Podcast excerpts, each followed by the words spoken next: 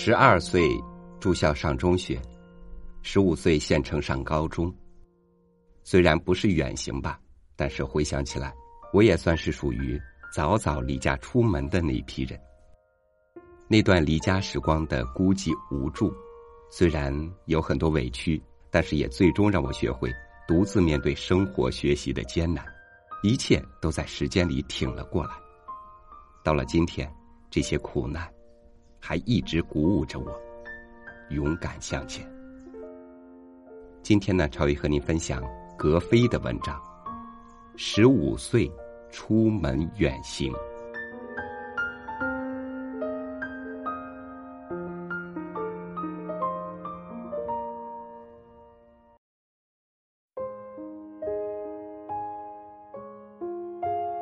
我是一个不合时宜的人。在过去的一个偶然的瞬间，我被时尚的潮流抛在了一边，像一条鱼被波浪掀在了河岸上。我凭借回忆和想象，生活在过去，在雨中，我感到快慰。葛飞，夜郎之行。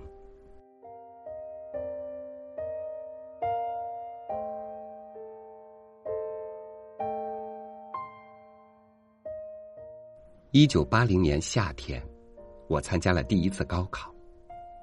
毫无意外的，我落榜了，化学和物理都没有超过四十分。母亲决意让我去当木匠。当时木匠还是个很让人羡慕的职业，我们当地有很多有名的木匠，但我母亲请不到，她请了家里的一个亲戚。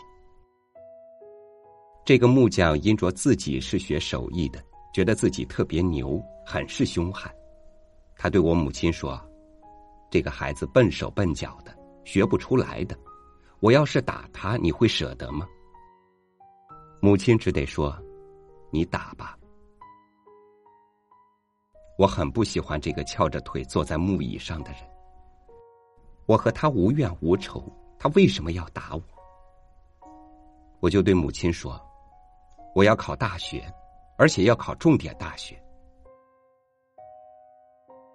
母亲睁大了眼睛。孩子，你怎么能说这样的话呢？你连门都没有摸到呢。你要是考上大学，我们都要笑死了。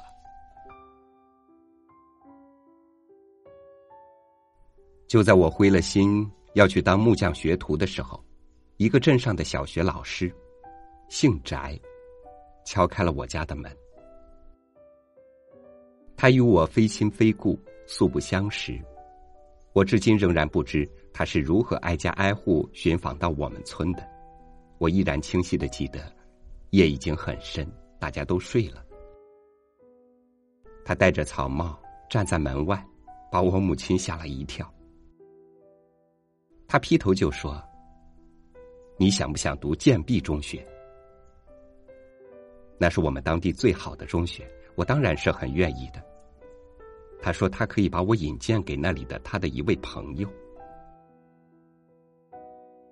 当我拿着翟老师的亲笔信到了建壁中学，他的那位朋友却告诉我，语文、数学必须拿到六十分，不然也无法进入补习班。他说：“让我看看你的高考成绩单。”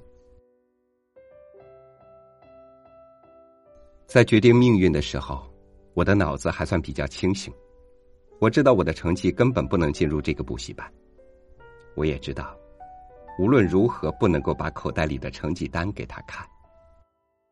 于是我说：“我把成绩单弄丢了，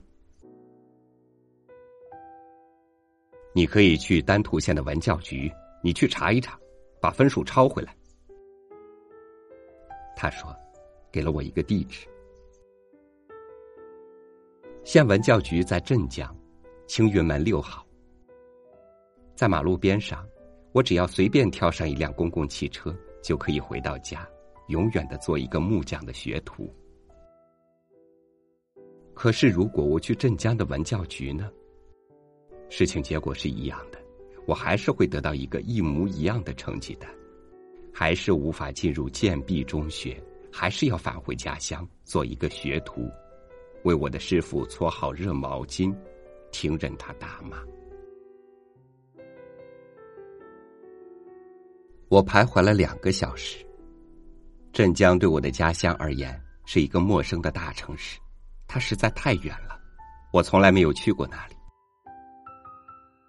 以我的性格而言，我其实是一个很保守的人，不会轻易冒险，不会去做一些我觉得非分的事情。我觉得我百分之九十是要回家的。我根本没有去过镇江，它对于我的家乡而言是一个大城市，太远了。而且去了也不知道那个地方在哪里，这对我都是无法逾越的理由。但那一次，不知道是什么原因，让我鬼使神差的登上了前去镇江的过路车子。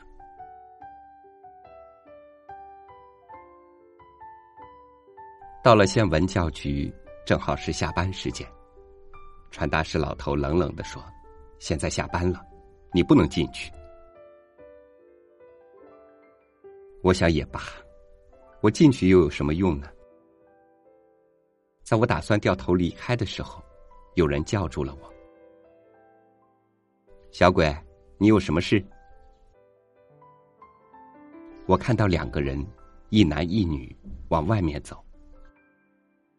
我说：“我的高考成绩单丢了，能不能帮我补一下？”男的说：“下班了，明天吧。”女的则说：“我们还是帮他补办一下吧，反正也不耽误时间。”他们把我带回办公室，帮我查找档案，又问我办这样的成绩单有什么用处。我沉默了一下，突然说：“我的成绩单没有丢。”那你来这里干什么？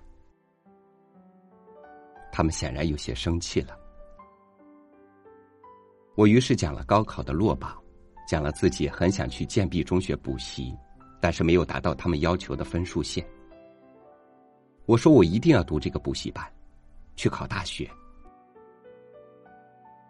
那个女的说：“这怎么行？”男的不吭气儿，他抽着烟，盘算了好一会儿。他让我出去等回话。十分钟后，他说：“哎，帮他办了。”我那时很小，十五岁，穿的衣服很破旧。大概他是因此萌发了帮助之心。他们问我需要多少分，我说语文七十分，数学八十分。说完了很后悔，因为这个分数已经可以考上大学了。我又把分数改过来了，语文六十八分，数学七十分。写完了之后要盖章，但是在这节骨眼上，公章突然找不到了。他们翻遍了抽屉，打开又合上。这对于一个小孩子来说，可能是最紧张的时候。没有章不是完了吗？事实上，公章就在手边。大概是当时大家都太紧张了吧。女的盖完了章，轻轻说了一句：“苟富贵，勿相忘。”我的眼泪一下子就流出来了。那是我迄今为止见过的最美丽的女性。我的感激出于如下理由：她竟然还会假设我将来会有出息。我似乎没有说什么感激的话，拿着成绩单飞跑着离开了。等回到家的时候，我一天都没有吃饭，两腿都已经虚脱了。第二年，我再次参加高考，开始了在大学的求学之路。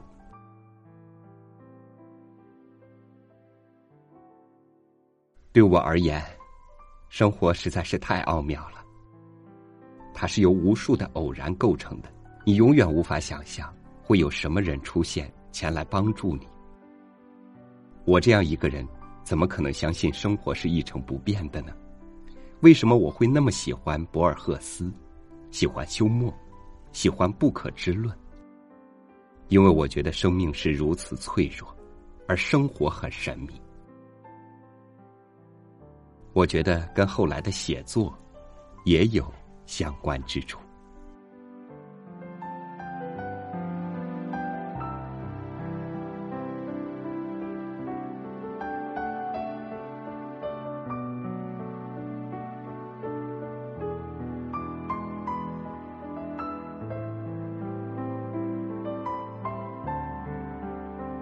我所有的努力，都是为了在将来的每一天遇到越来越好的自己。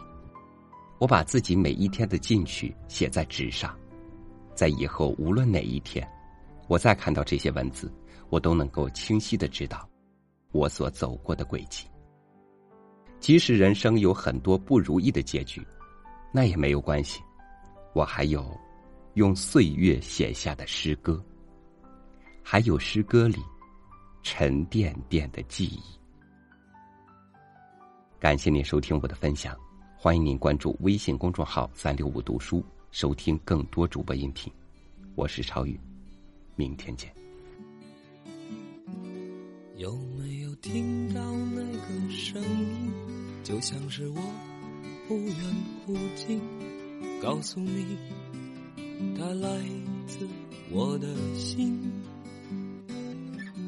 带来一首苍老的歌，对着你轻轻地说：我不在乎春夏秋冬，花开花落，任凭这夜越来越深，你在我心中越来越沉，压得我不能翻身做自己的主人，任凭这灯。